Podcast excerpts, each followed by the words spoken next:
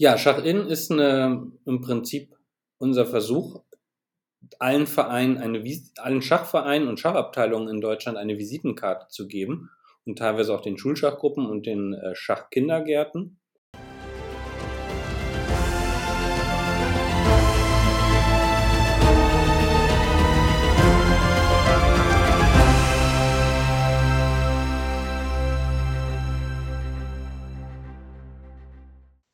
Heutigen Podcast geht es um Schachvereine, genauer gesagt um eine Plattform, auf der ihr Vereine finden könnt. Ich habe im neuen Podcast mit Gustav Mosakowski, dem Entwickler von Schach-In, gesprochen. Er spricht im Podcast darüber, wie die Plattform entstanden ist und wie ihr einen Schachverein oder eine Schulschachgruppe finden könnt. Außerdem geht es um neue Features, die der Plattform bald hinzugefügt werden. Gustav plaudert außerdem aus dem Nähkästchen und erzählt von einer neuen Schachsoftware, die bald online gehen soll. Was es damit auf sich hat, erfahrt ihr im Podcast. Nebenbei erzählt Gustav ein paar interessante Anekdoten aus seinem Schachleben. Viel Spaß mit der neuen Podcast-Folge. Willkommen im Schachtraining.de Podcast. Ja, hallo, vielen Dank für die Einladung. Mein Name ist Gustav Mosakowski. Ich komme aus Bremen, wohne aber seit einigen Jahren in Aachen, wo ich Architektur studiert habe, spiele seitdem ich elf Jahre bin Schach und äh, arbeite mittlerweile als Architekt und als Grafiker und als Webdesigner und in den letzten Jahren weniger als Architekt und mehr die letzten beiden Sachen. Wie ist, bist du denn eigentlich zum Schach gekommen? Hast du mit elf Jahren angefangen? Mein Vater hat Schach gespielt und ich habe zwei Brüder. Der größere hat aber nie Schach eigentlich so richtig gespielt und der andere hat dann irgendwann mal angefangen. Ich weiß aber nicht mehr genau wann, aber der ist auch relativ gut der ist Fiedemeister, ähm, hat auch mal Bundesliga gespielt und ist dann bei uns in den Turnverein in die Schachabteilung eingetreten und ich bin dann irgendwann vom Kinderturn Judo als drittes habe ich dann Schach gemacht, bin dann auch mit da reingekommen. Und seitdem bist du dann dabei geblieben? Naja, gut, der Verein, den gibt's, also den gibt's noch, aber die Schachabteilung gibt's nicht mehr. Ich bin dann äh, immer dann, das war, glaube ich, drei, vier Jahre und dann musste ich in einen anderen Verein wechseln und dann bin ich nochmal in einen anderen Verein gewechselt in Bremen und dann bin ich halt zum Studium äh, nach Aachen gezogen mit 20. Dann habe ich erstmal weiterhin für meinen Bremer Verein gespielt und habe jetzt seit zwei oder drei Jahren ersten Verein hier gefunden. Also ich habe in den letzten Jahren nicht mehr so viel aktiv gespielt. Aber du hast immer zwischendrin weiter Schach gespielt oder hast doch mal pausiert? Naja, also wie gesagt, Mannschaftskämpfe, also so Langzeitpartien habe ich eine lange Zeit nicht gespielt. Bin ich jetzt erst wieder seit zwei, drei Jahren dabei, habe DSAM gespielt in Düsseldorf. Äh, Mannschaftskämpfe jetzt seit, ich glaube, die dritte Saison, aber das ist ja momentan auch alles etwas reduziert dank Covid. Äh, ich habe zwischendurch habe ich nur Blitz viel gespielt und hier gibt es im Rheinland gibt's ein sehr schönes Turnier äh, in der Nähe von Köln. In Erftstadt das Brötchenturnier. Da fahren wir immer hin. Das ist ein Vierermannschaftsblitzturnier. Äh, man trinkt immer ein kleines Kölsch in jeder Runde, wenn man möchte, oder eine Cola. Und äh, in der Halbzeit praktisch, also nach sieben oder acht Runden, gibt es dann eine irrsinnig große Brötchentafel, auf die sich jeder stürzt. Das ist immer ein Ereignis. Äh, leider Corona-bedingt momentan auch nicht. Du bist ja dann auch ähm, als Funktionär aktiv geworden, beziehungsweise im Hintergrund als Designer, Webentwickler. Wie ist denn dazu gekommen? Ja, das hat eigentlich relativ früh angefangen. Wir hatten bei uns im Turnverein so ein Schachmitteilungsblättchen Ende der 80er Jahre und äh, das haben wir immer praktisch, ja, das haben wir eigentlich alle so zusammen gemacht und äh, mein Bruder hatte damals schon ein Computer, ähm, Atari ST, wo auch Chessbase drauf lief. Das war ja früher ein Atari-Programm.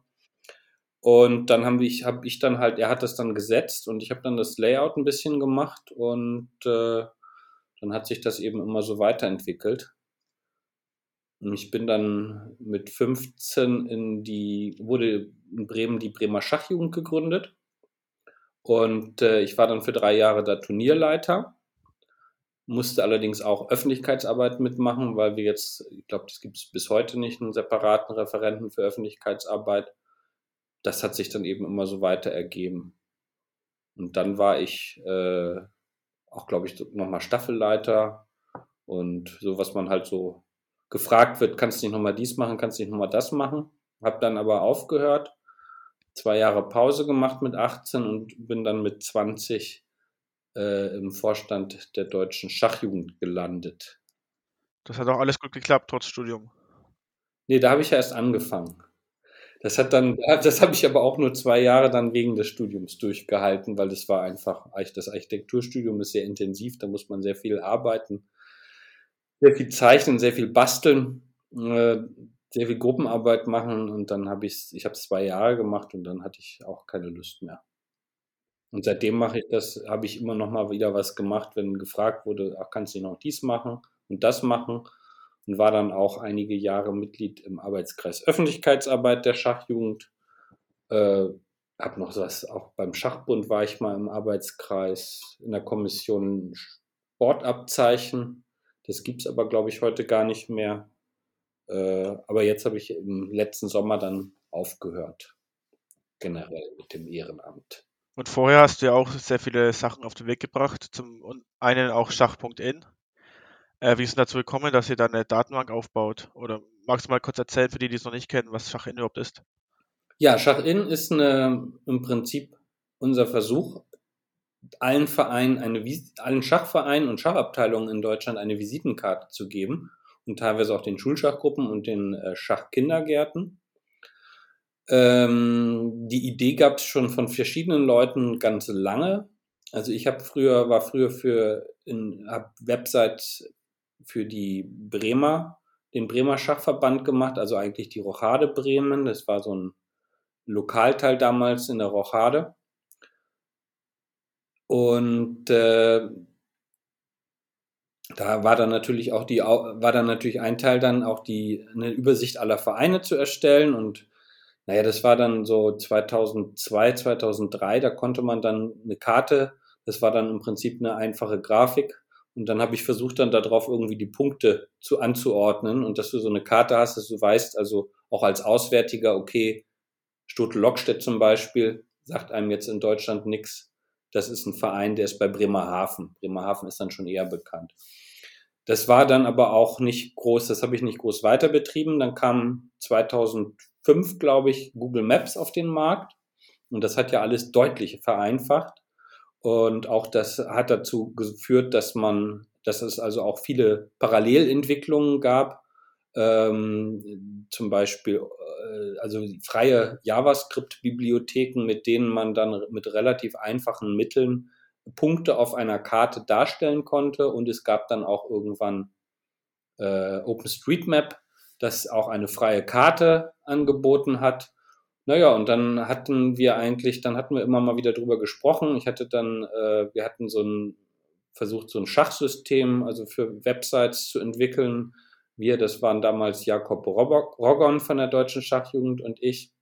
Der war damals auch in Schleswig-Holstein tätig, ich halt in Bremen. Das hat sich dann aber so ein bisschen, ist dann auch wieder ein bisschen eingeschlafen. Ähm, parallel dazu hatte Falco Nogatz, äh, der ja auch lange Jahre Öffentlichkeitsreferent und Spielleiter bei der Deutschen Schachjugend war, dann die Idee, dass man sowas macht. Und der hat das dann auch tatsächlich mal umgesetzt. Es gab dann immer noch mal von einigen dann äh, Datenschutzbedenken, wobei da ja keine persönlichen Daten drin sind. Also im Grunde ist das Quatsch. Aber der Deutsche Schachbund hatte lange Zeit wohl auch nur die Anschriften der Vereinsvorsitzenden äh, gesammelt. Und dann war eben, also vom Deutschen Schachbund gab es da auch so eine Überlegung, dass man da was macht. Aber das wären dann praktisch die Anschriften der Vereinsvorsitzenden auf einer Karte gewesen. Und wir haben jetzt die Spiellokale auf einer Karte und dann kann man eben geografisch suchen, wo das dann ist. Ja, Falco Nogatz hat das dann mal umgesetzt in so einem Wochenende, äh, wo es, ich glaube, das war so ein Hackathon oder sowas, wo man eben versucht, in einem Wochenende eine IT-Aufgabe zu lösen. Er hat sich dann diese Aufgabe gestellt, äh, eine Karte zu machen. Und dann lag es aber auch wieder noch eine lange Zeit rum, weil man eben gucken, weil wir eben auch noch gucken mussten, dass wir das, das Schwierige ist ja nicht nur einfach so eine Karte zu haben, wo dann die ganzen Vereine drauf sind, sondern du musst die ganzen Sachen ja auch immer aktuell halten. Also praktisch mit den Daten vom Schachbund synchronisieren. Welcher Verein ist jetzt neu dazugekommen? Welcher Verein fällt weg? Und was auch noch sehr wichtig ist, ist, dass man ein Interface hat, also ein paar Formulare, wo die wo jeder Verein im Prinzip selber seine Daten pflegen kann, weil es eigentlich unmöglich ist, das zentral zu schaffen, alle Daten zu recherchieren, zu suchen, ach, wer hat denn jetzt wieder ein neues Vereinslokal und so weiter. Das ist immer am effektivsten, wenn man das ein bisschen nach dem Wikipedia-Prinzip macht. Jeder kann was ändern. Wir haben es nicht ganz so frei. Jeder kann zwar was ändern, aber ich muss das dann zentral freischalten. Aber in den sechs Jahren, die das jetzt, glaube ich, läuft, gab es, glaube ich, zweimal irgendwie so, dass jemand irgendwo geschrieben hat, ja, Website ist dann bvb.de, ne? ne? War ja natürlich nicht. Äh, aber es hat, also es gibt eigentlich gar keinen Spam da, das ist sehr gut. Was bringt dann diese, diese Datenbank, abgesehen davon, dass jetzt ich als Schachspieler sehen kann, wo jetzt ein Verein ist, wenn ich von dem lese? Also welchen Vorteil hat das zum Beispiel für Leute, die ja neu ins Schach kommen und einen Verein suchen? Ja, das ist eigentlich vorrangig für Leute, die eben nicht im Verein sind. Also die DSJ ist häufig auf Messen unterwegs ähm, und äh, das war da immer eine Frage, da wird dann immer gefragt, ja, und ich bin dann ich komme aus so und so, also zum Beispiel aus Spielemessen oder äh, auf der U-Messe in Berlin oder auch in Mecklenburg-Vorpommern gab es noch Messen, weiß ich, und dann wurden eben die Leute gefragt, die dann vor Ort waren, ja, wo ist denn der nächste Verein, wo kann ich denn dann hin oder ich komme aus da und da und wie komme ich denn da hin? Und jetzt können wir denen im Prinzip sagen, ja, guck mal, also was ist deine Postleitzahl? Die kannst du dann da einfach eingeben oder man sagt dann zum Beispiel Schach.in Schrägstrich 28 und dann findet man alle Vereine in Bremen und Umgebung ne, mit der Postleitzahl. Also man kann die ersten beiden Stellen einfach auch angeben. Oder man kann nach dem Ort suchen, also Schachpunkt in Schrägstrich Lübeck wäre dann alles rundherum um Lübeck. Äh, das ist eigentlich der Sinn, dass man eben Leute neu in den Verein bekommt. Ähm, ich sehe das auch, dass ich regelmäßig irgendwelche E-Mails bekomme. Das war eigentlich gar nicht vorgesehen. Wir haben natürlich ein Kontaktformular und viele Leute denken dann, ah, da steht Kontakt. Damit habe ich dann direkt Kontakt zu dem Verein. Das ist natürlich nicht so. Ich muss dann immer raussuchen bei den Vereinen, was teilweise sehr schwierig ist, weil die nicht auf ihrer Website eine E-Mail-Adresse haben oder auch gar keine Website haben, äh, wo ich dann diese E-Mails weiterleite. Aber so kriegt man dann eben auch die Leute dann in die Vereine. Aber natürlich kann man das auch als Vereinsmitglied nutzen. Manche haben schon geschrieben, ach ja, toll, eine tolle Statistik, mal so eine Übersicht oder so. Ne? Und viele Landesverbände äh, verlinken das ja auch auf ihrer Website mittlerweile. Genau, ja, das habe ich auch schon öfters selbst als Statistik genutzt. Um zum Beispiel bei meinem Verein nachzuschauen, wie viele Mitglieder haben wir jetzt wirklich unter 25, wie viele Mitglieder haben wir, die war ein bisschen, wie es unter Durchschnittsniveau ist. Dann kann man es auch sich so vergleichen, auch im Bezirk. Dann sieht man, hey, wir haben die, wir sind der jüngste Verein, wir sind der, der höchsten Frauenanteil oder, oder ähnliches. Genau, da sind wir noch dabei. Da müsste man noch einiges, da kann man noch, wir haben noch tausend Ideen, wie man das erweitern kann. Also gerade wie du das sagtest, der jüngste Verein oder welches ist der größte Verein in Deutschland, dass man das so auf einen Klick sehen kann. Es, das waren auch Filter, die hatte Falco in der alten Version. Ich hatte mittlerweile dann eine neue Version mal geschrieben äh, weil es von der Technologie nicht hinhaute, äh, dass, dass wir das auf unserem Server liefen, laufen ließen, ähm, dass man so Filter hat. Also zum Beispiel, ich kann nur Vereine anzeigen, wo Kinder Mitglied sind, weil ich jetzt Sohn oder Tochter habe, die in den Verein wollen, dann bringt mir das natürlich nichts, wenn dann ein Verein angezeigt wird, wo es null Kinder gibt. Ne? Oder nur Vereine, wo Frauen Mitglied sind oder ich bin, kann zum Beispiel sein, es kann jemand von der Zeitung sein, der sagt, dann zeig mir mal die, die zehn größten Vereine Deutschlands und das kann man natürlich im Prinzip alles so dynamisch generieren. Aber ist eine Zeitfrage, kommt vielleicht noch, kommt hoffentlich noch. Genau, weil du es gerade ansprichst, es gibt ja sehr viele Filterfunktionen jetzt schon. Ähm, man kann ja auch nach ähm, Verein filtern, nach ähm, Schulschachgruppen und ich glaube, neu seit neuestem auch nach Schachkindergärten. Ja, Genau, seit wann ist denn die Funktion dabei? Schachkindergärten, es ist, da ist es natürlich, bei den Vereinen ist es einfacher, da, an die Daten zu kommen, weil die werden ja im Prinzip zentral über den Deutschen Schachbund verwaltet. Bei den Schulschachgruppen und bei den Kindergärten ist es etwas schwieriger. Da haben wir dann immer die, bei den Schulschachgruppen haben wir selber die äh, ganzen Vereine, äh, die ganzen Schulen eingetragen, die bei den deutschen Schulschachmeisterschaften mitgemacht haben. Und da soll es auch noch die Möglichkeit geben, dass eine Schulschachgruppe sich selber einträgt. Aber da muss man dann zum Beispiel gucken, dass man die dann, wie kriegt man die Daten aktuell gehalten? Weil so Schulschachgruppen kommen und gehen ja. Und genauso ist es natürlich bei den Kindergärten. Und ähm, da sind eigentlich erstmal nur eingetragen gewesen die Vereine, die ein Qualitätssiegel deutscher Schachkindergarten vom Deutschen Schachbund bekommen haben, das von der Deutschen Schachjugend verliehen wird. Und äh, seit kurzem sind auch noch relativ viele Kindergärten in äh, Sachsen-Anhalt und Umgebung da drin. Das ist, sind dann äh, Daten, die wir vom Verein Kinderschach in Deutschland bekommen haben und für die dann eingetragen haben. Also das ist so eine Kooperation.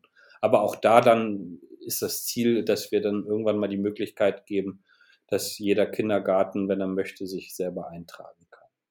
Es ist auch sehr interessant, es wird ja auch ähm, farblich unterschieden. Also man erkennt ja sehr schnell, ob jetzt ein Verein ist oder eine Schule oder ein Kindergarten, sogar zwischen Kindergarten und Kinderhort wird unterschieden.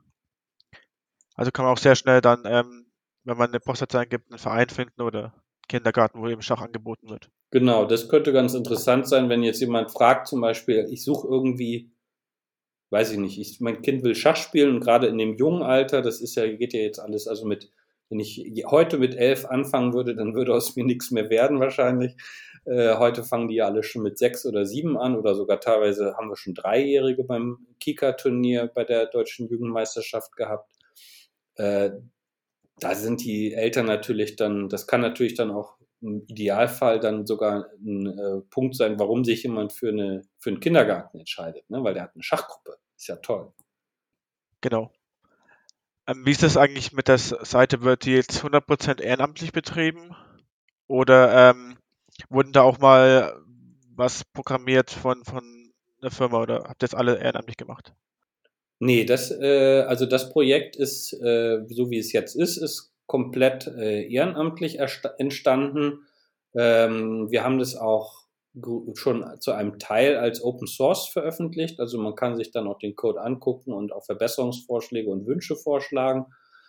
Ähm, wir haben jetzt noch zusätzlich ja noch für die deutsche Schachjugend äh, über die Jahre, äh, also das war dann mit Falco Nogatz und mit Erik Kote zusammen haben wir äh, noch so, so, so ein Turnierverwaltungssystem geschrieben. Da überlegen wir jetzt, ob wir damit irgendwie den, äh, ja, Verein das zum Selbstkostenpreis die Nutzung anbieten. Aber das ist noch nicht so ganz fortgeschritten und in trockenen Tüchern. Aber im Prinzip ist also das, was bis jetzt entstanden ist, das ist alles ehrenamtlich entstanden. Wobei das grundlegende System, äh, das ist eben auch in meiner beruflichen Arbeit über die Jahre entstanden. Genau. Äh, kannst du ungefähr abschätzen, wie viel Zeit ihr da reingesteckt habt? Wie viele tausend Stunden? Äh, das, ja, viele. 10.000 werden wahrscheinlich nicht reichen. Naja, so viel ist es, glaube ich. Das müsste ich mal. Ich habe das sogar, ich habe eine, äh, eine Arbeitsverwaltung, Falco hat das auch, bei dem weiß ich aber natürlich nicht, wie viel er da reingesteckt hat. Aber ich müsste mal gucken, also ich habe hier jetzt eine. Jedenfalls ist es viel Arbeit und eine tolle Arbeit, die also, ihr geleistet habt. Danke. Also rein alleine jetzt hier, was ich in die, das ist nicht gar nicht so viel. Also ich habe jetzt in den letzten sechs Jahren rein in die Sach, äh, also in die Schach.in Website äh, nicht nur Programmierung, sondern da ist vieles eben auch, dass man eben die E-Mails beantwortet oder dass man auch mal ein paar Daten aktualisiert und so oder Daten freischaltet ähm, sehe ich hier gerade, das ist äh, also in den, über sechs Jahre 187 Stunden. Das ist jetzt nicht so viel. Hätte jetzt gedacht, das ist mehr. Das sind also 30 Stunden im Jahr. Ja, ich, ich arbeite effizient. Genau, du hast gesagt, dass ähm, das meiste auch schon aus deinem Beruf quasi, was du, das du quasi dein Beruf vorher schon gemacht hast und da eben Wissen übernehmen konntest. Genau. Ähm, was machst du denn jetzt momentan beruflich, wenn du sagst, du hast, machst jetzt mehr Richtung Web, Grafikentwicklung? Ja, also ich mache beruflich, ich, ich mache ganz unterschiedliche Sachen, aber ich mache also auch viel klassisch Websites äh, und äh, teilweise eben auch so ähm, ein größeres Projekt ist aktuell gerade für eine private Hochschule ein äh, Formular- und Anmeldesystem, also wo man sich zu Veranstaltungen anmelden kann und dann kriegt man eben eine E-Mail zurück. Also die, die Leute, das Wichtige ist, dass die vor Ort dann selber sich Formulare zusammenbauen können. Das ist also praktisch so ein Formularbaukasten. Und dann kriegt man eben eine E-Mail, muss die bestätigen und dann kann man teilweise auch noch weitere Angaben machen, teilweise auch nicht. Oder man kann sich für was bewerben. Ne? Also was weiß ich, zum Beispiel eine Professurenbewerbung hatte ich gerade heute äh, was dran gemacht, äh, dass man sich um eine Professur bewirbt oder um irgendeine andere Stelle. Also so Online-Formulare im Prinzip. Aber es kann auch ganz andere Sachen sein. Also ich mache auch mit meiner alten Uni noch Projekte im Bereich des kulturellen Erbes. Da geht es dann um eine Mediendatenbank und äh, um Erfassung von Forschungsergebnissen und Darstellung. Das macht immer viel Spaß, aber das ist natürlich dann Hochschule, das ist dann nicht so gut bezahlt. Ne? Also die Hochschulen haben nicht so viel Geld, das andere war, ist eine Privateinrichtung, das sind meistens besser bezahlt. Arbeite für einige Architekturbüros mal für die Websites und so weiter. Ne? Und äh, teilweise auch Grafik oder ich habe lange Jahre für einen Leuchtendesigner gearbeitet, einen Katalog erstellt, wo es dann auch so Schnittstellen gibt. Also dass man eine Datenbank hat, wo dann alle Bilder drin sind, alle Projekt, äh, Projekte und Produkte und dass man dann im Prinzip schon nicht, nicht, nicht allein auf Knopfdruck, aber mehr oder minder viele Sachen auf Knopfdruck da rauswerfen kann und dann eben das direkt dann layouten kann. Ne? Also so eine Schnittstelle zwischen IT und Design. Vieles machst du dann auf Effizienz. Ja. Ist ja auch sehr gut, da kann man auch aus dem Schachspiel lernen. Hat es dir eigentlich geholfen, das Schachspiel bei deiner Arbeit? Dass du da irgendwelche ähm, Denkmuster übernehmen konntest? Keine Ahnung. Ich weiß ja nicht, wie es wäre, wenn es ohne Schachspiel wäre. Also wenn ich nie Schach gelernt hätte. Also was sicherlich eine gute Sache ist, ich bin ein sehr ungeduldiger Mensch. Und wenn man beim Schach, also das ist, lernt man beim Schach natürlich sehr gut die Geduld dass man dann da irgendwie zwei, drei, vier, fünf Stunden am Brett sitzt und äh, das ist schon eine ganz gute Sache. Wobei ich dann bei diesen ganzen anderen Sachen, also ich weiß nicht so richtig, es wird ja häufig gesagt, Schachspielen trainiert dies und das, ne? Also das, ich bin mir gar nicht sicher, ob es nicht vielleicht teilweise auch so ist, dass Schachspieler, also Leute, die dann Schach spielen und auch dabei bleiben, äh, zum Beispiel sagt man ja, mathematische Fähigkeiten werden trainiert. Ich könnte mir aber auch durchaus vorstellen, dass Leute, die eben beim Schachspiel dabei bleiben, schon von vornherein eben ein Talent für gewisse mathematische Sachen haben. Also das kann ich nicht beurteilen. Da bin ich nicht Fachmann genug. Ja, da muss man mal muss man mal die Studien durchgehen, aber ja. da gibt es auch unterschiedliche Aussagen. Manche sagen, es fördert die Fähigkeiten, die da sind, manche sagen, ähm, es ruft Fähigkeiten hervor. Ja, da gab es ja jetzt gerade irgendwie auf Twitter, hatte ich das gelesen, so eine Diskussion, da hatte ja, ich glaube, aus Schweden kam das, wo die gesagt haben, dass äh, die, dass das, also Schachspielen bringt dann so und so viel für das Bruttoinlandsprodukt oder sowas, ne? Also dass man dann irgendwie so einen Wert auf jeden Fall hatte, eine Summe X, dass, dass das, äh, also dass man Schach in Schulen unterrichten sollte, weil das eben das Land so und so viel volkswirtschaftlich voranbringt. Aber da bin ich dann auch ein bisschen skeptisch. Also ich bin dann lieber, sag dann lieber, Schachspielen ist einfach schön, macht Spaß, hat tolle Aspekte. Also ich war äh, einmal, dass man mit Leuten zusammenkommt, mit denen man sonst wahrscheinlich gar nicht zusammengekommen wäre. Ich habe oder auch ins Ausland kommt. Wir sind früher viel äh, nach, wir waren klar Pardubice, war ja fast jeder. Ne? Ich war in Budapest mit Holger Borchers mal. Ich war in Paris, das war mal so eine Veranstaltung von der Schachjugend. Ähm, ich kann mich auch noch erinnern, dass ich zum Beispiel in, in, in äh, Budapest war das, glaube ich, habe ich mal gegen Mädchen gespielt, die hatte die Glasknochenkrankheit, ne, also wo man dann sich ziemlich schnell, glaube ich, was bricht. Das sind ja, das ist ja nicht irgendwie, das und war dann, wir haben uns dann nachher noch ein bisschen versucht, so mit Zeichensprache zu unterhalten, weil ich natürlich, die war Tschechin, glaube ich, und ich sprach natürlich kein Tschechisch also es ist halt einfach sehr spannend, was man da so, was man, wen man da so trifft und kennenlernt und auch, die, dass man eben, dass es ein Sport ist, finde ich, dass, wo, wo man ganz unterschiedliche Leute dabei hat und nicht nur, also ich mache, wie gesagt, habe auch Judo gemacht. Da hatten wir auch ein, ein Kind mit Down-Syndrom integriert, das funktionierte wunderbar. Aber normalerweise ist es ja so, dass beim Sport immer dann, du musst eine gewisse Leistung erbringen und äh, das ist dann eine körperliche Leistung und dann fallen halt ganz viele Leute raus. Und das ist halt beim Schach schön, ne? dass du also, natürlich musst du auch eine Leistung erbringen und es ist wahrscheinlich auch eine körperliche Leistung, aber du bist jetzt, es kommt nicht darauf an, dass du schnell laufen kannst oder dass du hochspringen kannst und so weiter. Das habe ich auch festgestellt, das Schach ist meiner Meinung nach integrativer als manche andere Sportarten. Ja, Wobei Sport generell natürlich sehr integrativ ist. Ja, klar. Ähm, du hast vorhin schon Twitter angesprochen. Zu Schachin gibt es ja auch einen Twitter-Account. Was ist da eure Absicht, einfach Werbung zu machen?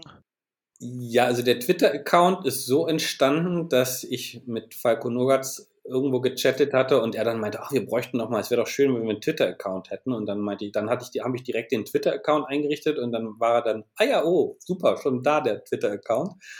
Und ähm, das ist eigentlich so, dass wir so ein bisschen Geschichten erzählen wollen. Ja, also das ist, wir schreiben dann immer unterschiedlich. Äh, auch es ist jetzt nicht so was, was, was so eine tägliche Aufgabe oder wöchentliche Aufgabe ist, dass wir uns ein Ziel gesetzt haben, da müssen so und so viele Beiträge äh, veröffentlicht werden, sondern es ist mal, mal, mal schreibt Falco plötzlich ganz viel hintereinander und verweist dann auf die Vereine oder mal schreibe ich dann was, wenn ich mal wieder ein Update vom, von den Vereinen mache, dass dann so und so viele Vereine abgemeldet wurden leider und aber auch ein paar Vereine neu gegründet worden und dazugekommen sind oder wir schreiben irgendwas zu den Funktionsupdates. Das ist einfach so ein Versuch, so ein bisschen zu kommunizieren. Also wir haben da jetzt keine großen Pläne, was wir damit erreichen wollen. Das soll einfach vorrangig Spaß machen. Genau, also wer den Twitter-Account sucht, der heißt auch äh, wie die Webseite Schachin, statt mit einem Punkt, aber mit dem Unterstrich. Ja. Genau, verlinke ich auch nochmal in den Show Notes. Sehr schön. Ein weiteres Projekt, wo du auch beteiligt bist, ist ja Chesstech. Ich, äh, bin ich mehr oder minder zufällig natürlich zugekommen. Ähm, da bin ich über Konrad Schormann von den Perlen vom Bodensee dazu gekommen. Und Konrad kenne ich über den Deutschen Schachbund, äh, über Walter Rädler. Der hat äh, mal so eine Veranstaltung gemacht, wollte, der war ja mal Vizepräsident vom Deutschen Schachbund und wollte damals mal äh, die Öffentlichkeitsarbeit voranbringen. Und äh, da war Konrad auch und da, daher kenne ich den und habe ihn dann auch über die Jahre ein bisschen mit seiner Perlen vom Bodensee-Seite begleitet. Und der fragte dann irgendwann mal, hey, wir wollen jetzt ein neues Projekt machen, Chess-Tech. Also es stand damals noch gar nicht der Name fest. Es ging um Schach und Technologie und eben englischsprachig, weil das natürlich ein Nischenthema ist, das äh, jetzt alleine in Deutschland nicht, nicht sonderlich, also nicht sonderlich viele Leser hätte.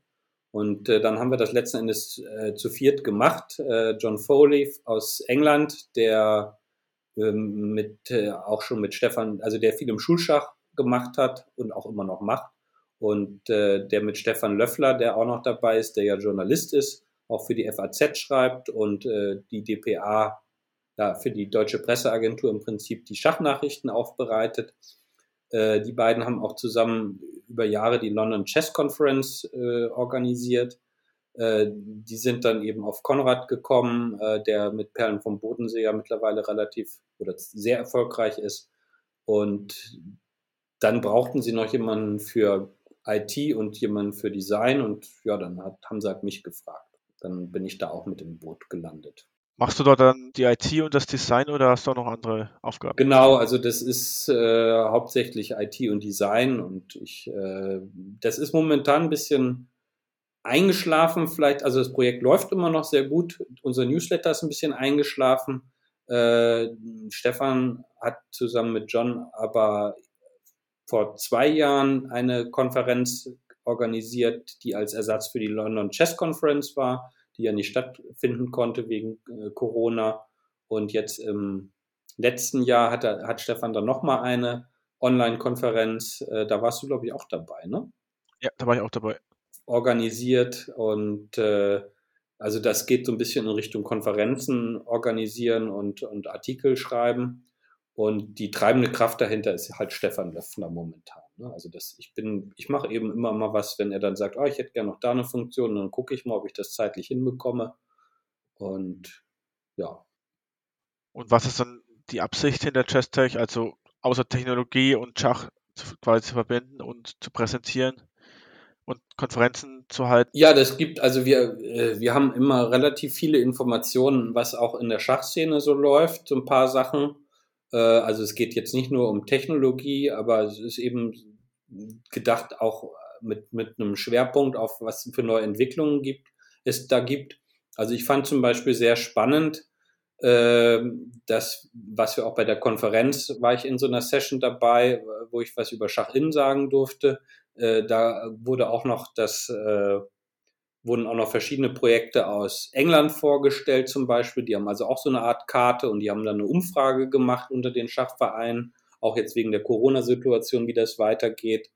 Ähm, in den Niederlanden gibt es eine, eine Schach-App, äh, wo man sich registrieren kann und dann auch online äh, andere Schachpartner finden kann, wobei die sogar auf Englisch ist. Die kann also im Prinzip jeder nutzen. Und äh, es gab zum Beispiel auch noch einen Vortrag von Tornillo, das ja auch so eine Art Turnierplattform ist aus Australien, die aber jetzt auch weltweit verfügbar ist. Und das war einfach, fand ich sehr spannend. Also das wäre für mich ein Grund, so ein Newsletter zu abonnieren, dass man eben einen schönen Blick über den Tellerrand auch bekommt. Ne? Normalerweise, zumindest geht's mir so, ist es ja so, dass wir jetzt Schach so innerhalb Deutschlands die Nachrichten konsumieren, aufnehmen und da gibt's was Neues und das ist spannend und so.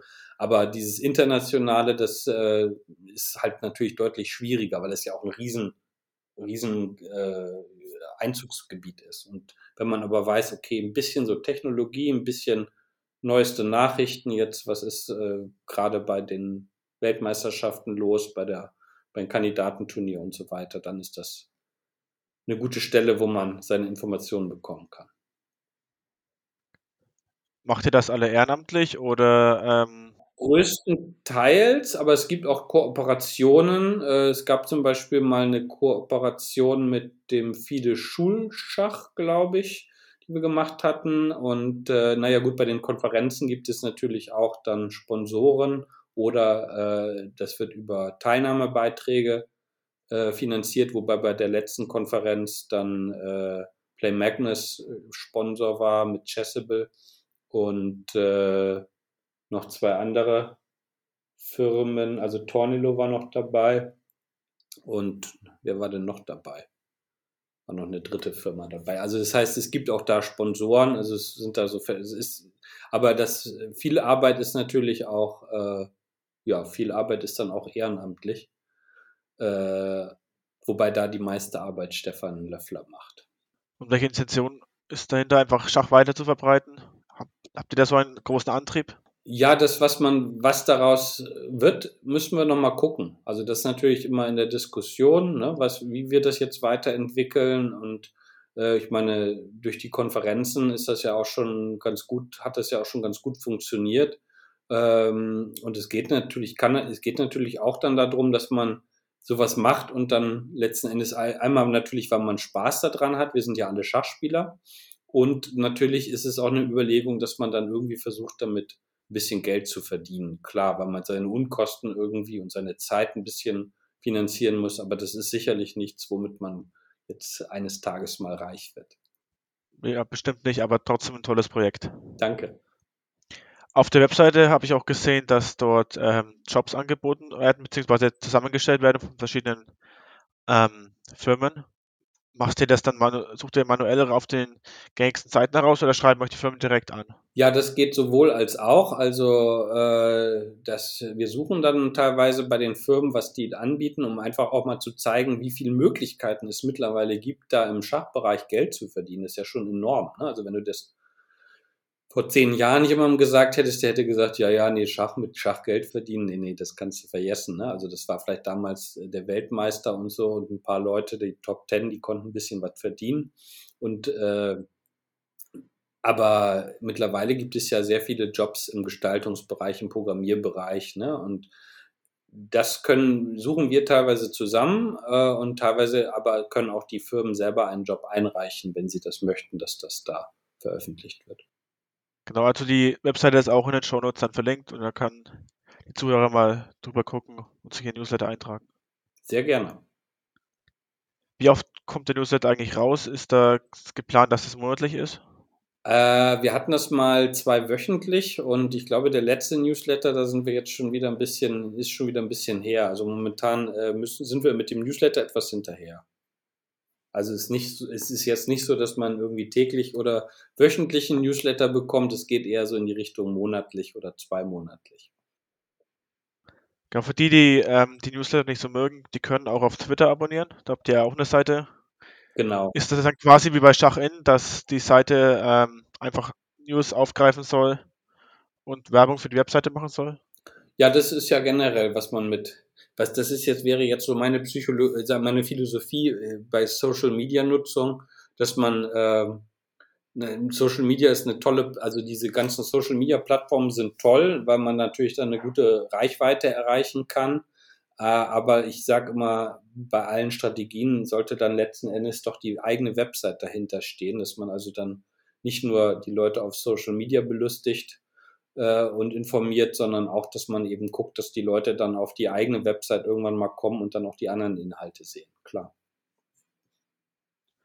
Okay. Ähm, zu den Konferenzen, wie ist, wie ist es da? Was ist da eigentlich die Absicht der Konferenzen? Ist das für den, für den normalen Schachspieler gedacht oder eher für den Schachfunktionär? dass die sich da weiterbilden? Na, ich denke mal, also die, ich denke mal, dass die Zielgruppe schon eher, also muss nicht unbedingt Funktionär sein, also der durch, also jetzt, wenn ich als, als Schachspieler dahin gehe und sage, ich möchte irgendwie keine Ahnung, ich möchte Informationen zum Training erhalten oder wie ich eine, äh, welche Eröffnung besser spiele oder keine Ahnung, sowas, das ja, vielleicht nicht unbedingt so die Zielgruppe, aber eben die zunehmende Zahl an Schachorganisatoren, äh, die also auch im, gibt ja auch im privaten Bereich viele, die die Turniere organisieren, klar, Funktionäre auf allen Ebenen, also im Prinzip alle, die so an so einer Schnittstelle von Schach und Technologie interessiert sind, also wo man das dann einsetzt, ne? also äh, zum Beispiel war ja, äh, glaub, Millennium war auch Sponsor davon, also die stellen ja Schachcomputer her, das ist natürlich dann irgendwie auch ein Thema. Es ist immer, also es ist alles so, was mit Technik und Schach zusammenhängt und das ist ja mittlerweile sehr viel. Auch Online-Schach zum Beispiel, also wenn einen sowas interessiert und dann ein bisschen die Hintergründe oder die Neuentwicklungen, dann ist man da richtig. Hört sich sehr interessant an. Ja, wir hoffen, dass bei der nächsten Konferenz, wann auch immer sie stattfindet, ist jetzt noch nichts geplant, soweit ich weiß, äh, wieder viele, viele Leute kommen. Also beim letzten Mal waren es ja schon einige.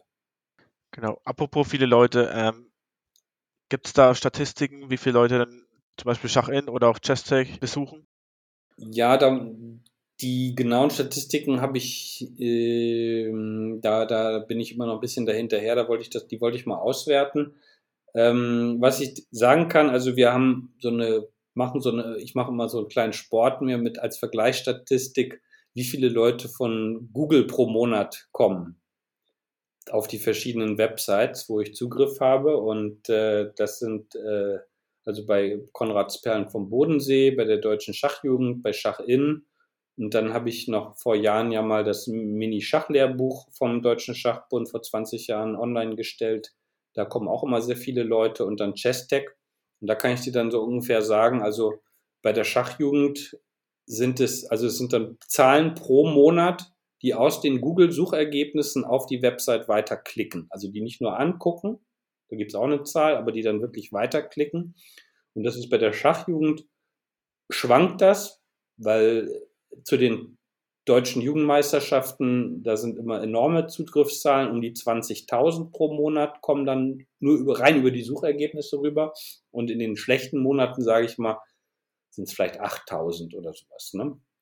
Und bei Konrads Perlen vom Bodensee geht das steil bergauf. Also das hat irgendwann mal bei war vor ein paar Jahren war es noch, also es gibt es ja noch gar nicht so lange, aber ich sag mal, vor anderthalb Jahren waren wir vielleicht da mit 2.000, 3.000 und jetzt ist er auch, je nachdem, was das für Themen sind, auch bei der WM auch schon über 10.000 drüber. Und äh, Schach-In und das Mini-Schachlehrbuch, die haben immer so um die 6.000 geschwankt, also 6.000 Besucher rein von Google. Das ist jetzt aber ein bisschen, hat sich auseinanderentwickelt. Schach-In ist mittlerweile bei 9000 äh, ungefähr pro Monat. Das ist jetzt also, hat sich alles durch äh, Damen-Gambit und so weiter erhöht, wobei das natürlich während der Corona-Zeit haben auch weniger Leute, also während der ganz am Anfang der Corona-Zeit haben natürlich weniger Leute einen Schachverein gesucht, da ging es auch mal runter.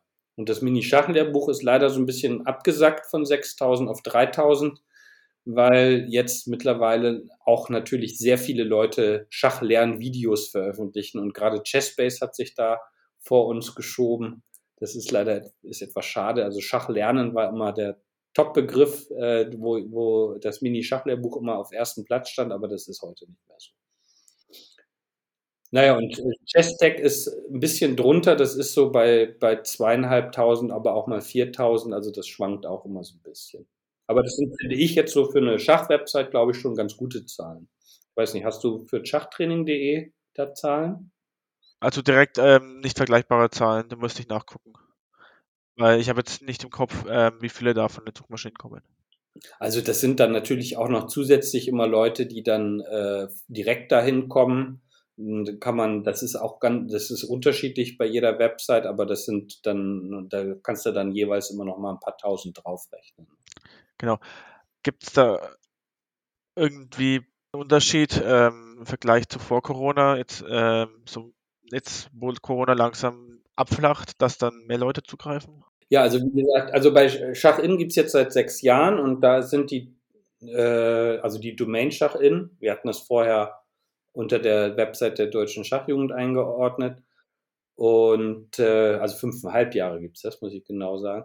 Und da können wir deutlich sehen, dass es nach oben geht. Ne? Also die Zugriffszahlen sind, äh, sind jetzt gerade in diesem Jahr nochmal, also nicht, oder im letzten Jahr, jetzt 2021, nochmal stark angestiegen. Also 2020, also bis 2020 sind sie auch immer angestiegen. Bei 2020 würde ich mal sagen, gab es nicht einen Knick, aber da sind die dann vielleicht auf einem Niveau dann geblieben weil eben, wie gesagt, weniger Leute dann, die meisten sind ja zum Online-Schach gegangen, die sind dann nicht in den Schachverein gegangen, weil die Schachvereine eh nichts angeboten haben. Ne? Und dass sich die Leute ja auch denken konnten, dass da nichts irgendwie groß passiert. Aber jetzt geht's eben wieder bergauf. Also die Tendenz ist schon, geht schon nach oben. Also Schach ist ein Thema, das immer mehr Leute interessiert, das ist echt wahnsinnig. Genau, jetzt nur noch das Ziel, die Leute auch dann in die Vereine zu bringen und auch die Vereine, ja, den Vereinen eben die Plattform zu geben, dass sie sich darstellen können, wenn sie nicht, nicht eine eigene Website haben. Genau, wobei das natürlich auch immer dann ein Problem sein kann, dass dann ein Verein auch gar keine großen Angebote hat.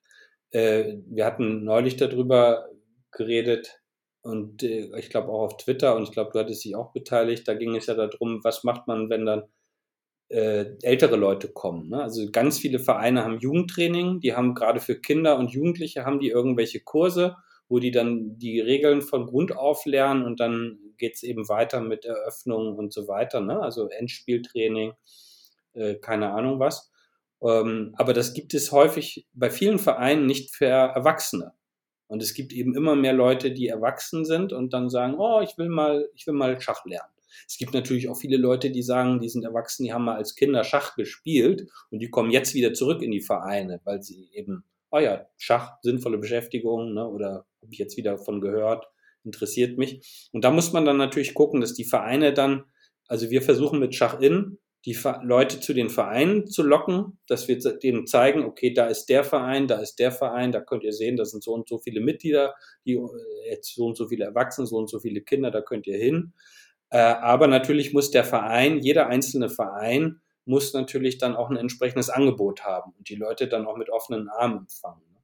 Und manche machen dann Kooperationen, habe ich jetzt ja gelesen, da in dem, war ganz interessant bei Twitter, äh, mit Volkshochschulen zum Beispiel. Dann gibt es einen Volkshochschulkurs, Schach für Anfänger und dann werden die Absolventen dann im Prinzip übernommen, weil das vielleicht sowieso schon jemand aus dem Verein macht. Genau. Natürlich bringt das dann ähm, den Verein natürlich nichts, wenn sie was anbieten, aber dann ist nirgendwo kommunizieren, keine Website haben genau. oder nicht auf Schach in ihre Daten aktualisieren und dann kommt jemand vielleicht mal zum Schachverein und sieht, oh, da ist ja gar nicht mehr der Schachverein, der war mal vor fünf Jahren. Genau, das größte Problem ist, äh, es gibt ja auch viele Schachvereine, die haben eine Website und äh, ich suche dann, wenn ich jetzt eine E-Mail bekomme, ich suche dann irgendwie eine Kontaktadresse oder ein, also einfach nur ob das jetzt eine Telefonnummer oder eine E-Mail-Adresse ist, findet man nicht. Also ich, es gibt tatsächlich Schachvereine, die haben auch eine gut gemachte Website, aber es gibt nirgendwo die Möglichkeit, Kontakt aufzunehmen. Ja, oder dann findet man im Impressum, findet man dann die Kontaktdaten vom Vorstand, der eben vor fünf Jahren mal Vorstand Ja, war. genau, das gibt es auch, ja. Genau, deswegen ähm, ist auch ein Anliegen von mir, dass die Vereine eben sich eine vernünftige Webseite aufbauen, dass sie eben einen Verein suchen, der das kann, oder eben sich von anderen dann äh, auch Geld in die Hand nehmen und sich dann eine Webseite erstellen lassen. Weil das, wenn da, wenn da das Gerüst steht und man eine vernünftige Webseite hat, kann auch jeder, der Word bedienen kann, auch eine Webseite ähm, aktuell halten. Ja, das ist mittlerweile, also wenn man ein Content-Management-System benutzt, ist es sehr einfach. Ähm, und das ist letzten Endes ja das, was wir, was, was viel, was wir jetzt auch alle machen mit, wenn wir auf Facebook was posten oder auf Twitter was posten, da veröffentlichen wir ja auch Inhalte und ein Content Management System macht im Prinzip im Idealfall eine Website so einfach, dass äh, jeder dann genauso wie was auf Facebook posten kann, auch auf der eigenen Website posten kann. Genau. Ja, ich habe auch schon für einige Vereine Websites erstellt und mhm. die waren danach immer sehr begeistert, dass sie endlich eine neue Website haben, die modern ist und wo sie dann endlich ihre Informationen und ihre Kurse drauf packen können.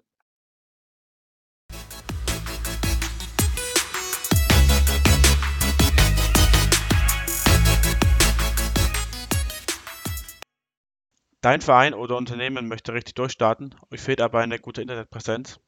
Kein Problem. Dann schaut doch mal bei der Webmaster EU vorbei. Von der Webmaster EU könnt ihr euch eine tolle Vereins- oder Unternehmenswebsite erstellen lassen. Außerdem bietet Webmaster EU Social Media Kampagnen und weitere Werbekampagnen an. Schaut doch mal unter www.derwebmaster.eu vorbei oder auf Facebook unter der Webmaster EU. Für alle Hörer des Podcasts gibt es außerdem ein tolles Angebot. Wer bis Ende Mai eine neue Website erstellen lässt, bekommt einen Monat Wartung gratis. Bucht ihr als Neukunden bis zum 31. Mai eine Social Media Kampagne, erhaltet ihr 10% Rabatt auf den ersten Monat. Jetzt geht's weiter mit der Podcast-Folge. Was mir auch noch aufgefallen ist, was noch neu ist bei ähm, Schach-N ist, dass man sein Lead-Chess-Team verlinken kann oder sein Chesscom-Club.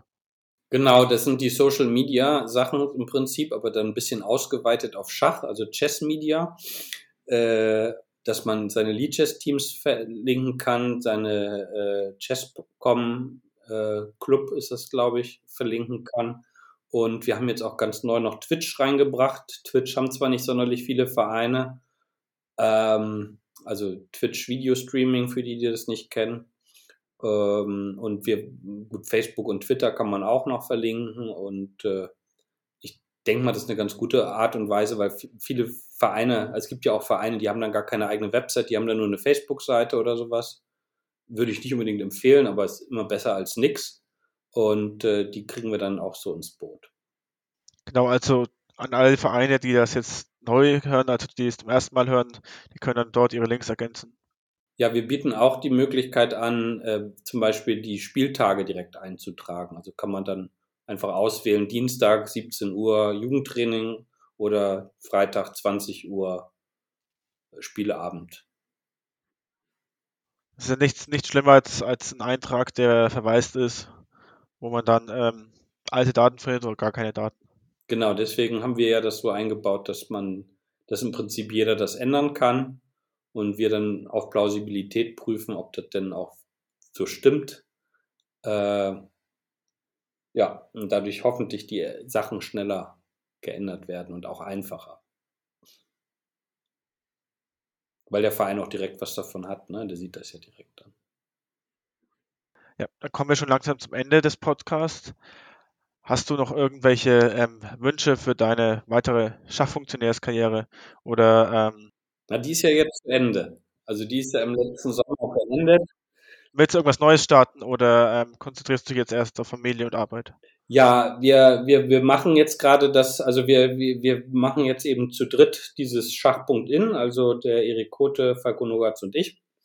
Und äh, wir gucken mal, ob wir auch das, was wir für die Deutsche Schachjugend aufgebaut haben, eben so ein Turnierportal, äh, das wollen wir auch den interessierten Vereinen oder auch Verbänden hm, zur Verfügung stellen, äh, dass man im Prinzip da auch ein Turnier drüber verwalten kann. Also im Prinzip so ein komplett von Anfang bis Ende.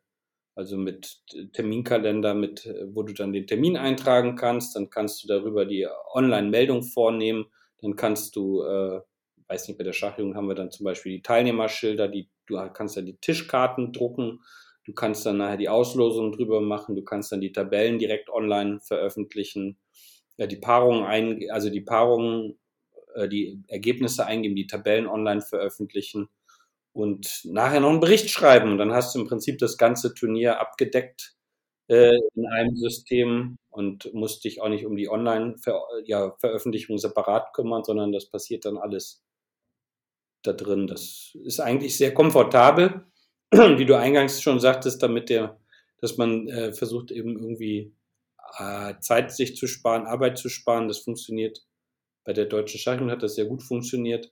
Da haben wir äh, früher noch die ganzen Sachen, die ganzen Ergebnisse immer manuell oder zur Swiss Chess Exporte oder so hochgeladen. Und das dauert natürlich. Und heute können das die Schiedsrichter einfach, die laden einfach mal einmal die Swiss Chess Datei hoch und dann ist, sind die Ergebnisse sofort da und auch die Tabellen. Das ist natürlich sehr viel einfacher. Ne? Das spart viel Zeit und führt dazu, dass wir auch dann äh, viel schneller Ergebnisse haben und teilweise eben auch Live-Ergebnisse oder Live-Übertragungen kann man auch damit machen. Ne? Jetzt äh, von Mannschaftskämpfen oder von Turnieren. Ist das dann so, dass es eine Software im Browser ist oder für den PC und ähm, weil du Live-Übertragungen ansprichst, sind das dann Live-Übertragungen über DGT-Bretter? Ja, genau. Die, du musst halt zum Beispiel, wenn du DGT-Bretter hast, schickst du dann eben zu uns auf den Server die, die PGN-Dateien und wir ordnen die dann entsprechend zu. Und momentan machen wir das meinetwegen so, dass es weiß ich nicht, bei den Jugendmeisterschaften wird das dann auch noch automatisch zu Chess 24 gepusht, damit es da veröffentlicht wird. Äh, und wir ordnen die dann direkt äh, den richtigen Spielern zu und reichern die dann noch mit weiteren Informationen an, wie äh, Verein oder FIDE-ID und so weiter oder Elo-Zahl und DWZ in den PGNs. Und das Ganze funktioniert dann im Browser, ja. Also du brauchst halt immer, das wurde, war früher natürlich noch ein bisschen problematisch, weil du eigentlich immer eine Online-Verbindung brauchst. Aber heutzutage hat man ja eigentlich eine Online-Verbindung. Und die Idee ist, dass wir das vielleicht mal irgendwann so weit kriegen, dass wir zum Beispiel bei einem Blitzturnier, wo dann ja jeder sein Handy mit hat, so ein Blitzmannschaftsturnier, Ergebnismeldung ist momentan ja bei den meisten Turnieren immer per Zettel. Und dass man das eigentlich dann über den Browser machen kann und dann einfach nur sagen kann, okay, ich bin jetzt eingeloggt, hier äh, an Brett 1 hat der, der, der und der gespielt, an Brett 2 ne, der und so und der hat gewonnen und verloren und so weiter. Und dann äh, hat natürlich die, haben natürlich die Veranstalter deutlich weniger Arbeit. Hört sich sehr interessant an, also ich würde sofort kaufen. Kommt auf den Preis an, würde ich mal sagen. Ja klar, also wenn es zu einem vernünftigen Preis natürlich ist, würde ich sofort kaufen. Ja. Und ich denke auch, das wäre was Interessantes für die Vereine oder Verbände, die würden da auch ähm, einen fairen Preis bezahlen ist auch eine, eine, große Konkurrenz natürlich dann zu Swiss Chess und Swiss Manager. Ja, wobei die würde ich, also bei Swiss Chess weiß ich nicht so. Äh, Swiss Manager hat ja noch diese Anbindung und auch Swiss Chess, glaube ich, auch an dieses Chess Results Website, aber die finde ich immer sehr unübersichtlich, muss ich ehrlich sagen. Ich glaube, eine, eine größere Konkurrenz, wenn man von Konkurrenz sprechen möchte, ist dann eher sowas wie Tornilo. Ne? Die haben ja wirklich eine Komplettplattform. Also da kannst du Turniere verwalten, da kannst du sogar Online-Turniere drüber spielen die sind da ja schon relativ weit. Das wäre dann vielleicht eher das. Also ich freue mich dann, wenn es irgendwann im nächsten Jahr, nächsten Jahren vielleicht mal online geht. Ja, also wir auch. Es wird bestimmt ein tolles Projekt. Ja, möchtest du abschließend ähm, noch irgendjemand grüßen oder ähm, hast du noch irgendwelche Wünsche vielleicht für dein, dein Schachspiel? Weil wir waren jetzt bei, bei der Funktionärs- oder ins Schachentwicklerkarriere. Ja, ach, ich bin eigentlich ganz zufrieden. Ich habe jetzt, bin jetzt ja kein guter Schachspieler. Äh, vielleicht mal wieder, ich hatte mal, ich hatte mal ein, ein, aber das war ein kanadisches Rating von 1924. Vielleicht mal da wieder in die Richtung kommen. Also ich bin, glaube ich, momentan bei DWZ und ELO irgendwas mit 1820, 1830. Aber ich habe mir auch ein Schachbuch gekauft äh, von Jer Jeremy Silman. Das soll ja, die sollen ja sehr gut sein, wobei manche auch sagen, der schreibt äh, nicht so dolle und das ist alles nur Plattitüden. Aber das ist dann immer schwierig, dann auch, ich habe es also schon mal reingeguckt, aber so richtig jetzt dann das Durcharbeiten und das Studieren, da merke ich, dann habe ich dann doch nicht die Zeit dazu. Also wird das mit der Schachkarriere auch nichts mehr. Wie kommt man eigentlich zu einem kanadischen Rating? Ich war in der Schule da, also ich war äh, in British Columbia, habe dann in Rocky Mountains gelebt und äh, bin dann auch mal auf ein Schachturnier. Da gab es auch einen Schachclub, aber die sind da anders organisiert als bei uns. Äh, da gibt es nicht irgendwie jetzt einen Schachclub mit Vereinsabend oder sowas, sondern es gibt eigentlich jedes, man ist als Einzelmitglied Mitglied in dem nationalen Schachverband, also in der Chess Federation of Canada. Und diese Schachvereine sind dann praktisch nur so Organisationen, da macht man, da, da, dass man dann mal zusammen zu einem Turnier fährt oder dass man selber ein Turnier organisiert. Aber so ein klassisch äh, Vereinsabend, so wie bei uns, das gibt es gar nicht da. Und dann habe ich bei einem Turnier mitgespielt und äh, bin auch gleich Vierter geworden, habe dann den Ratingpreis, also den für die Ratinglosen gewonnen. Das war sehr schön. Das war dann, ich, da war noch ein anderer deutscher Austauschschüler und wir haben dann äh, von dem Preisgeld, ich weiß gar nicht mehr, was das war, 20 Dollar, haben wir dann so eine Riesenpizza bestellt. Gut investiert. Ja, auf jeden Fall. Dann bedanke ich mich recht herzlich für dieses Interview, wünsche dir alles Gute für die Zukunft deiner Projekte und bin gespannt, wann das neue Projekt dann an den Start geht, wann das live geht. Das war's auch schon wieder mit dem Schachtraining.de Podcast. Wenn euch die Folge gefallen hat, freuen wir uns über eure Kommentare auf den Social Media Plattformen und eine Bewertung auf den gängigen Podcast Plattformen.